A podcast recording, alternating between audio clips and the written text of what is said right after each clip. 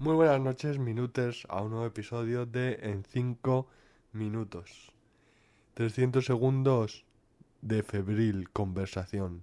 Bueno, monólogo. Realmente sigo enfermo, he pasado una noche bastante dura, con unos 39 de fiebre.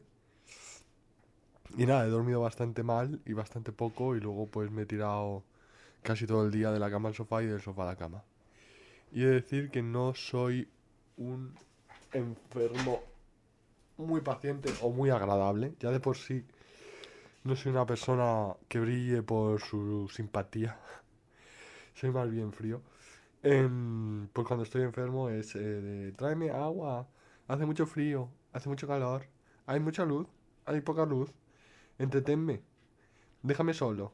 Pues bueno, así que tengo a mi novia frita a eh, pedirle cosas. De hecho, le he pedido gominolas. Que eh, las tiraron el, cuando estuvimos en la cabalgata. Y la verdad, es de estas que vienen envueltas en un plástico, se llaman gummies, creo, o algo así. Y se me antojaron. Pero bueno. Entonces voy a. Eh, como cuando tenía 39 de fiebre, ha eh, pasado toda mi vida por delante. Em, en concreto se me pasó todo el tiempo que estuve viendo la tele eh, cuando era pequeño. En mi caso se veía muchísimo la tele. Eh, mi abuela no concebía eh, un momento del día en el que la tele no estuviera encendida. Em, a mí me resultaba relativamente desagradable porque no... No sé, no me concent- A mí yo era más de, de leer y de eh, estudiar y de hacer los deberes. Y en cuanto tuve un ordenador, del ordenador. Pero bueno.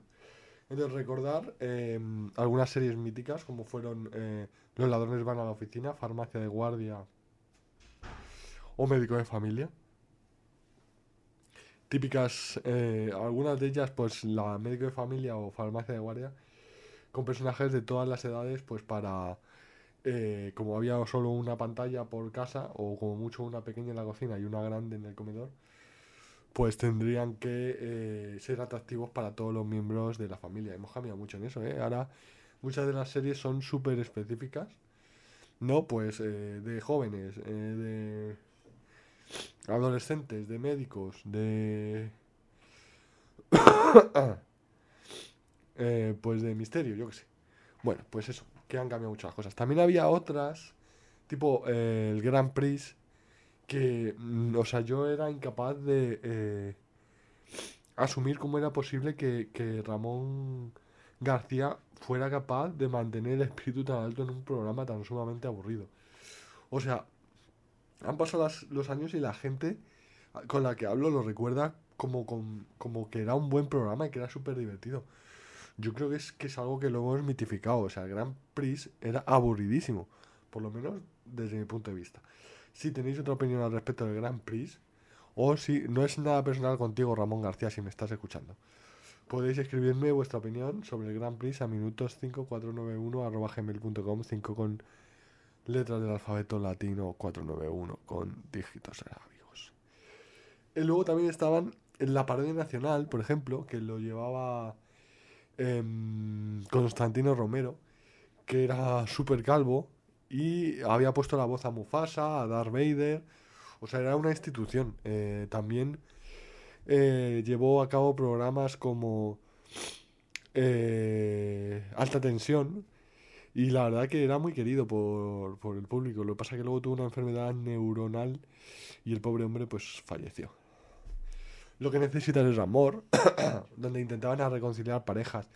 Y que por cierto, el, el, eh, Jesús Puente, que era el, moderador del programa, el que hacía las entrevistas, eh, una vez intentó reconciliar a una hermana de mi abuela con su marido, que era un pieza, o sea que vendía, eh, se gastaba todo el dinero en alcohol, vendía los juguetes de sus hijos en Navidad para comprar alcohol, en fin, era un- una pieza, pues, pues lo intentó reconciliar y obviamente es que mi tía abuela ni siquiera permitió que saliera su imagen en televisión.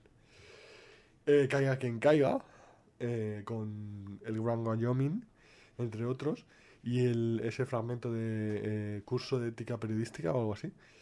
por lo visto siempre hubo rumores que Aznar llamó a Berlusconi, que era el dueño de la cadena, para quitar un programa que era incómodo. Y también los guiñones de Canal Plus. Una crítica mm, de la sociopolítica española muy interesante.